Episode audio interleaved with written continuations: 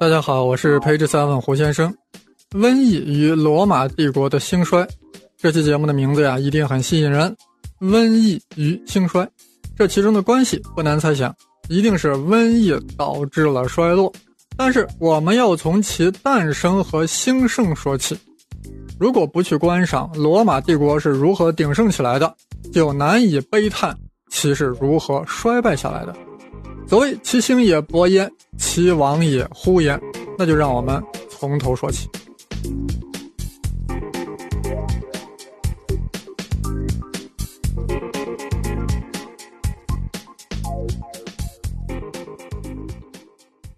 罗马帝国来自于罗马共和国啊，这听起来有点奇怪啊。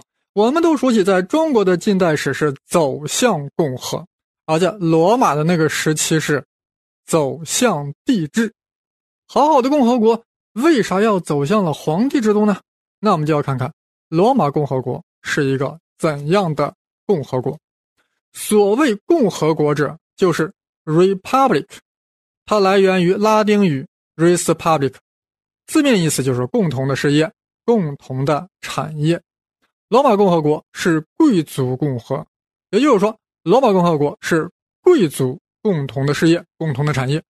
表面上呀，民众大会选举最高行政长官，也就是执政官，但实际上主要权力掌握在元老院手中，也就是说啊，掌握在了大贵族手中。对此，平民当然不满呀，就不断的争取权利。哎，后来啊，就有了代表平民权利的保民官。奴隶也不满意啊，后来就有了斯巴达克大旗。但是后来被克拉苏镇压了，所以奴隶还是奴隶。几方势力都通过一番较量，就形成了这样一个体系：一个权力相互制约、极度分散的体系。元老院、民众大会、执政官、保民官、监察官等职位，啊，意图依靠权力在不同职位间的分散来防止集权的发生。比如说，保民官拥有否决元老院的决定的权利。还可以否定官吏的命令，这就制衡了元老院和执政官的权利。啊，这种体系听起来蛮不错呀，的确很有共和的味道，甚至都有了民主的气息。但是大家想一想呀，一旦出了大事情，出了突发事件，执政官必须要采取一些非常措施呀、极端措施呀，才能应对，对吧？但是非常措施一定会损害一部分人的利益。如何损害了贵族的利益？元老院无法通过。如果损害了平民的利益，保民官就会否决，那执政官还怎么执政？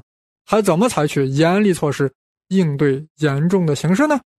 真要是如此的话，罗马共和国早就 disappear 了。为了弥补共和国这个重大缺陷啊，罗马早就设立了独裁官，因为在危机情况出现的时候呀，就是需要独自裁断，只有强刚独断才能扭转乾坤。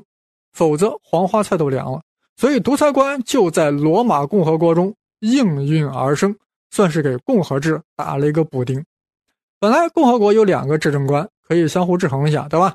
但是，一旦国家有严重的内乱或外患之时，元老院就会在两名执政官中选定其中一人作为独裁官，也就是说，这位执政官就可以独裁了，享有最高的绝对的权利。一切官员都要听从于他。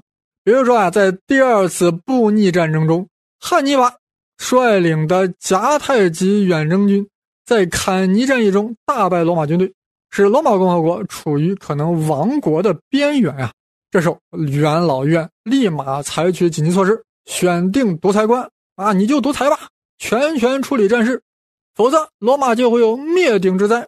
但是要注意啊。独裁官的任期不超过六个月，一旦危机解除或者六个月到期，他就必须要交出权力，这样就可以避免独裁制度的形成。听着蛮合理哦。罗马共和国果然是有一套的，但是如果我们用脑子想一想的话，不难发现这里也有 bug。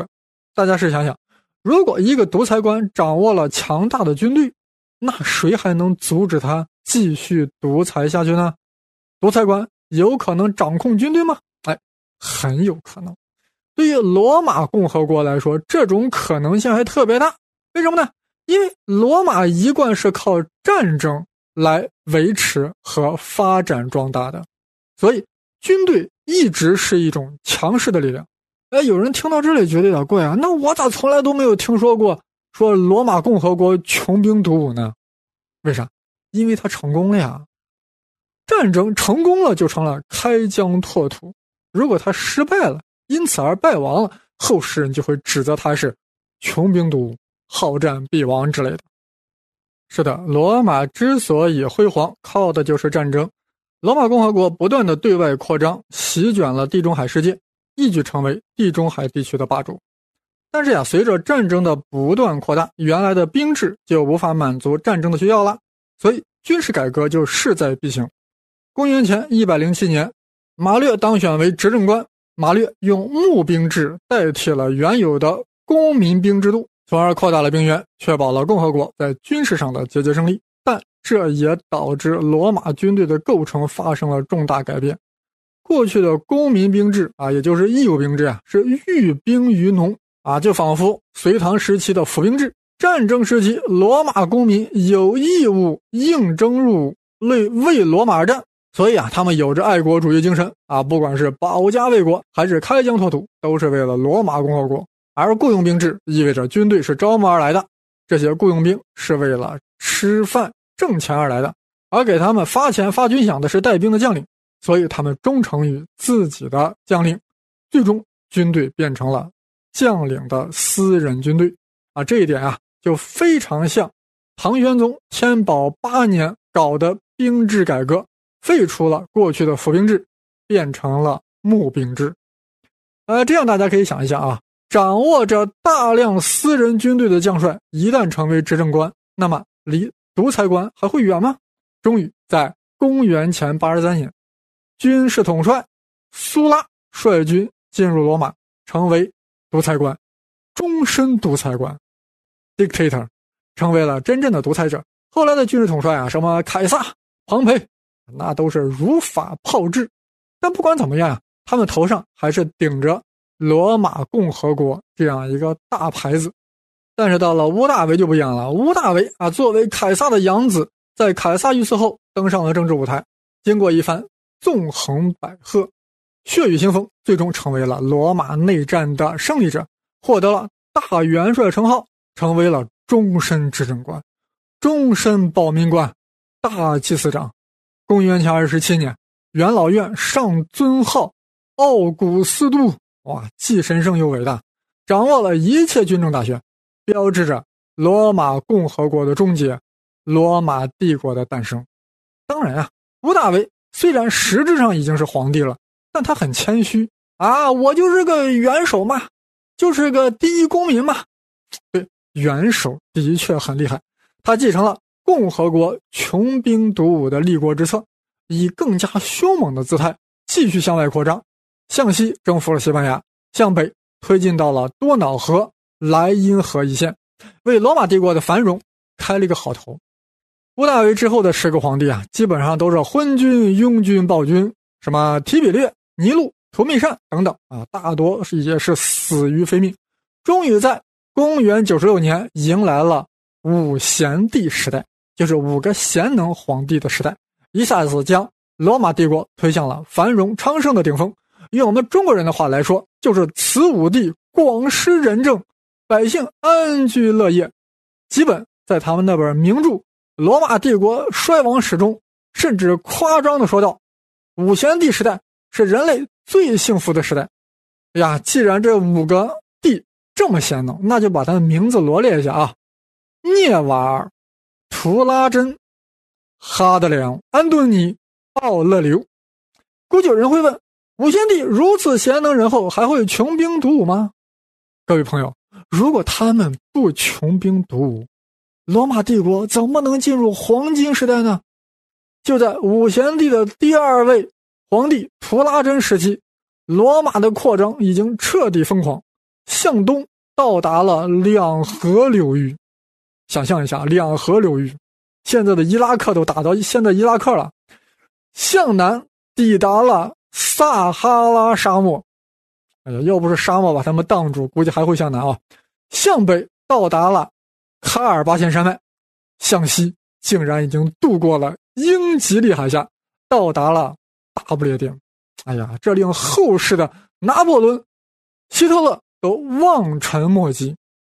到了安东尼时期啊，帝国进入了全面的鼎盛，以至于整个五贤帝的统治时期，后来都被称之为安东尼王朝。鼎盛到了啥程度呢？五贤帝中最后一位贤帝奥勒留，竟然开始思考哲学问题了，考虑灵魂和死亡的关系了，还写了一本传世的书《沉思录》。可以说呀，罗马五贤帝时期文治武功都到达了很高的境界。但是这里我要转折了啊，那为什么五贤帝之后，也就是说从公元一八零年开始，罗马帝国就开始下滑呢？就开始从鼎盛走向了衰败的开始了呢？哎，最肤浅的历史分析法肯定会说，哎呀，一定是有一个昏庸的君主上台了。哎，这个皇帝就是奥勒留的亲儿子。康茂德，哎，如果你去扒书史料呀，肯定能找到康茂德各种昏庸残暴的记载。但是各位朋友，哪位皇帝找不到这样的事情呢？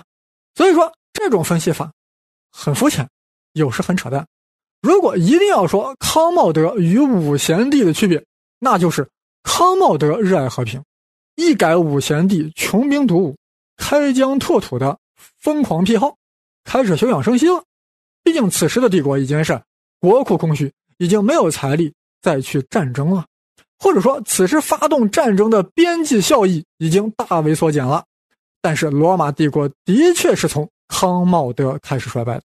难道是康茂德因为热爱和平而与元老院发生了剧烈冲突，从而导致内耗加大，令罗马走向了下坡路吗？哎，本期不从这个角度来考虑，毕竟我们的标题是瘟疫与。罗马帝国兴衰，是的，我们终于要进入瘟疫的主题了。事实上，在五贤帝的末期，也就是在那位哲学家皇帝奥勒留统治时期，一场大瘟疫啊，横扫罗马帝国。横扫到啥程度呢？反正是把这位皇帝给瘟死了。情况是这样的啊，这场瘟疫最早出现在了帝国的东部，也就是在小亚细亚，结果。叙利亚又发生了叛乱，罗马军队前去镇压，啊，镇压的挺爽啊！胜利班师后呀，就把瘟疫带回到了意大利，带回了罗马本土。这一年是公元幺六六年，然后又蔓延到了高卢和日耳曼地区，最后波及到了整个罗马行省。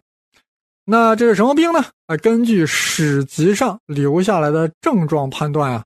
是天花的可能性最大，smallpox 天花多么可怕！那时罗马城一天死两千人啊，每天一车一车的尸体往外拉。瘟疫从奥勒留时期一直延伸到了康茂德时期，当然中间消停着消停过一阵子啊。估计整个罗马帝国死了一千多万人，整个罗马帝国的死亡率达到了百分之十五。现在我们应该明白了啊。康茂德为何上台后急于与北方的日耳曼人媾和？为啥要急于结束日耳曼战争呢？其实不是他真的爱好和平，是瘟疫把他闹的。你想，军队里闹天花，才怎么打仗？大瘟疫当然沉重的打击了帝国的政治、经济和军事，但更深层次打击在于，严重冲击了罗马的价值观和信仰，令罗马公民形成了信仰危机。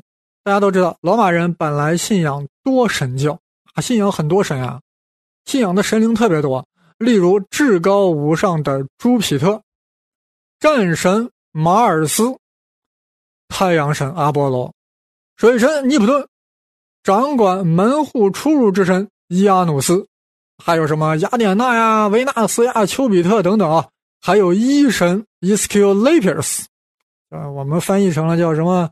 埃斯克拉庇俄斯。啊，等等啊，实在太多了，我就不一一罗列了。在古代社会啊，一旦自然灾害、瘟疫来临，人们就会求助于宗教信仰，要求他解释灾难是怎么来的，该怎么对付。所以，当瘟疫在罗马大爆发的时候，当医生束手无策的时候，民众呀就纷纷跑去问祭司：“哎，为什么神灵会降下如此灾难呢？”这些祭司呀就直接懵逼了，甚至有很多祭司跑到乡下躲避瘟疫去了。这就令人民感到很困惑啊！难道神灵不管我们了吗？于是，对自己的信仰产生了动摇，进而开始怀疑多神教化身的罗马皇帝了。这下子事情严重了呀！也就是说，瘟疫不仅冲击了帝国的政治、经济和军事的各个方面，也极大的冲击了支撑罗马社会的精神力量和政府统治的根基。这就为另外一种宗教在罗马帝国的流行和扩张创造了条件，它就是基督教。本来的基督教在罗马帝国已经开始传播了，但信徒还不多啊，当时属于异教徒，而且是经常被帝国所打压。但是在大瘟疫期间，基督教发挥了特殊的作用。首先，基督徒给罗马民众一个解释：瘟疫是上帝对罗马人的惩罚。为啥要惩罚呢？因为当年罗马总督把耶稣钉死了，后来的罗马皇帝又在迫害基督徒，所以耶和华要降罪于罗马。哎，罗马民众一听，哎哎，还真是这个理儿是吧？再者，基督徒呀，又安抚罗马人民，不要怕死啊，不要怕瘟疫，一人必因信而生，只要信仰上帝，就必得永生，就可以上天堂。这一番说辞呀，令本来处于绝望中的普通民众。看到了希望，更厉害的是，基督徒呀，那的确是身体力行，积极救助。在瘟疫流行期间，基督徒们以殉道的精神游走于普通民众之间，奋不顾身的行医布道，照顾病弱，安葬死者，并为之祷告。民众从感动到感恩，越来越多的人开始抛弃，开始抛弃那些抛弃了他们的罗马众神，转而去信仰来自东方的耶和华。从此，皈依基督教的罗马人不断增长，帝国民众在信仰上不断的撕裂，原来统一的文化和价值观不断丧失，帝国怎能不衰落呢？当然啊，这是个缓慢的过程啊。罗马不是一天建成的，罗马帝国也不是两三天可以塌掉的。还有一次更猛烈的瘟疫，对罗马帝国造成了更猛烈的冲击。怎么冲击的？哎，让我喝口水。